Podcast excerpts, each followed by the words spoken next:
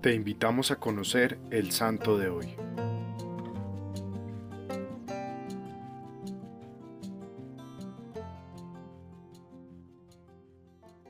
Hoy la iglesia recuerda el martirio de San Sinforiano. Este joven francés nació en Autun hacia el siglo II o III. La ciudad de Autun era una de las más antiguas y famosas de la Galia.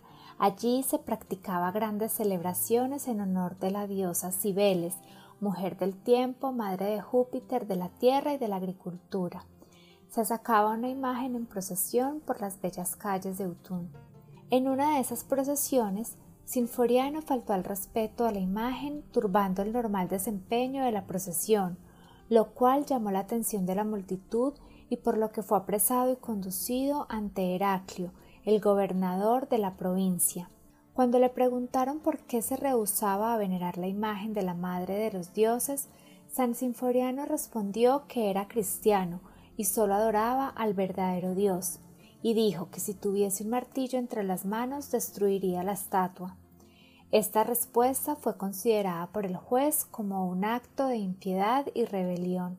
El juez indagó sobre la procedencia de San Sinforiano y al enterarse que pertenecía a una noble familia de la ciudad, le preguntó si creía que su linaje lo protegería y por esa razón se comportaba de esa manera, o que si simplemente ignoraba las órdenes del emperador pero el santo volvió a manifestar su desprecio por el ídolo y el juez le mandó a azotar y a meterlo en la cárcel.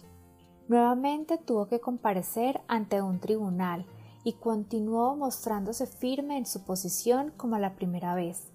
Heraclio lo condenó entonces a morir por la espada por haber traicionado a los dioses y a los hombres. Dicen las actas que cuando Sinforiano era dirigido al sitio de la ejecución, su madre, que estaba junto a la muralla de la ciudad para verle pasar, le gritó Hijo, pon tu pensamiento en Dios vivo. No podemos temer la muerte que conduce sin duda a la vida. Mantén el corazón en alto, hijo. Mira a aquel que reina en los cielos. Hoy no se te quita la vida, sino que se te cambia por una mejor.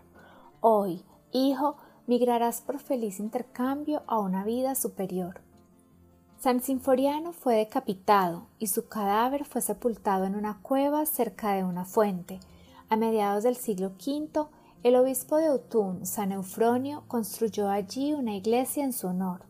Hoy, que también celebramos en nuestra iglesia la fiesta de Santa María Reina, te invito a que reces con mucha devoción la salve y a que dirijas tu oración a la Virgen María para que interceda ante Dios por el fortalecimiento de tu fe y que, a ejemplo de San Sinforiano, sepamos ser siempre fieles a Dios sin miedo a expresar nuestra fe y nuestro amor hacia Él.